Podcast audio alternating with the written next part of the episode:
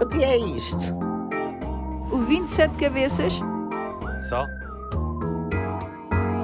É um bicho de sete cabeças. É um bicho muito malandro e manhoso. É aquele que nos vai arrastar a todos.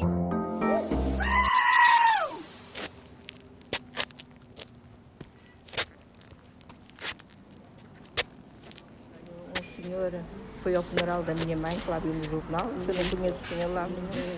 Olha, ele chocou-me tanto, tanto, tanto, que ele leu, parecia estava a ler um poema, era assim. Oh mulher, chegou lá e foi assim, oh mulher, tanto trabalhou esta senhora, tanto trabalhou, tanto trabalhou.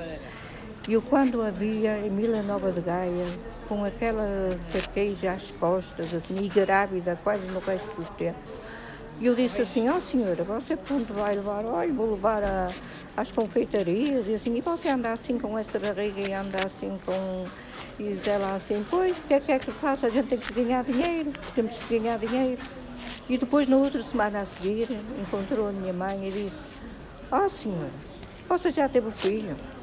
Já, já tive, é um rapaz, que era o meu irmão, é um rapaz. E diz ele assim, você já anda aqui? Passado uma semana.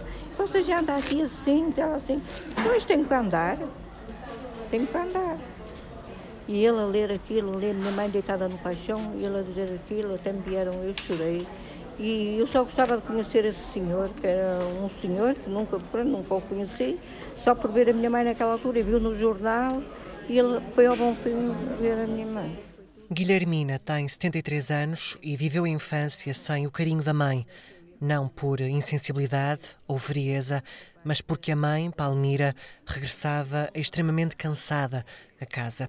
Guilhermina não teve por isso da mãe o beijinho que hoje dá à filha. Guilhermina não conhece a palavra carinho, mas conhece bem outras: miséria, fome, exploração.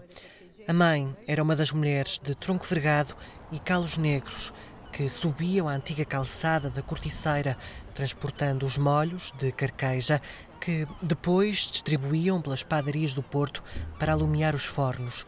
Era ela que arrumava a própria carga, como aliás todas as outras mulheres, quando os barcos aportavam vindos de melres com os galhos da planta seca.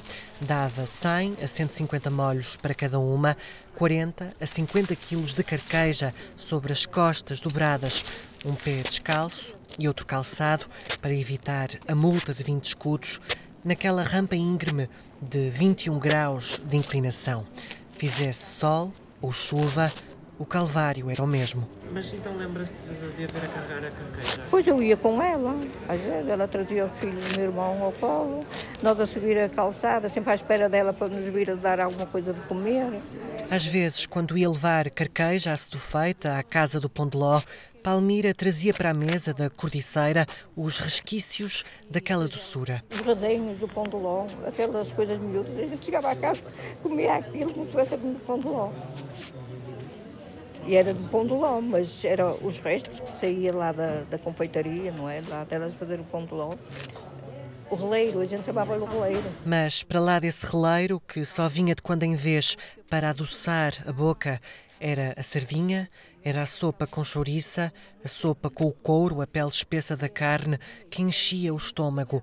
Tudo em pratos pequeninos, não os pratos de agora, porque havia uma família a sustentar. Minha mãe trabalhava, trabalhava, trabalhava e não ganhava. A nossa, a nossa alimentação em bebés, o leite era barato, mas a gente bebia água fervida com sopas de pão. Não tínhamos uh, essa alimentação como agora todos têm. Era uma vida mesmo muito má.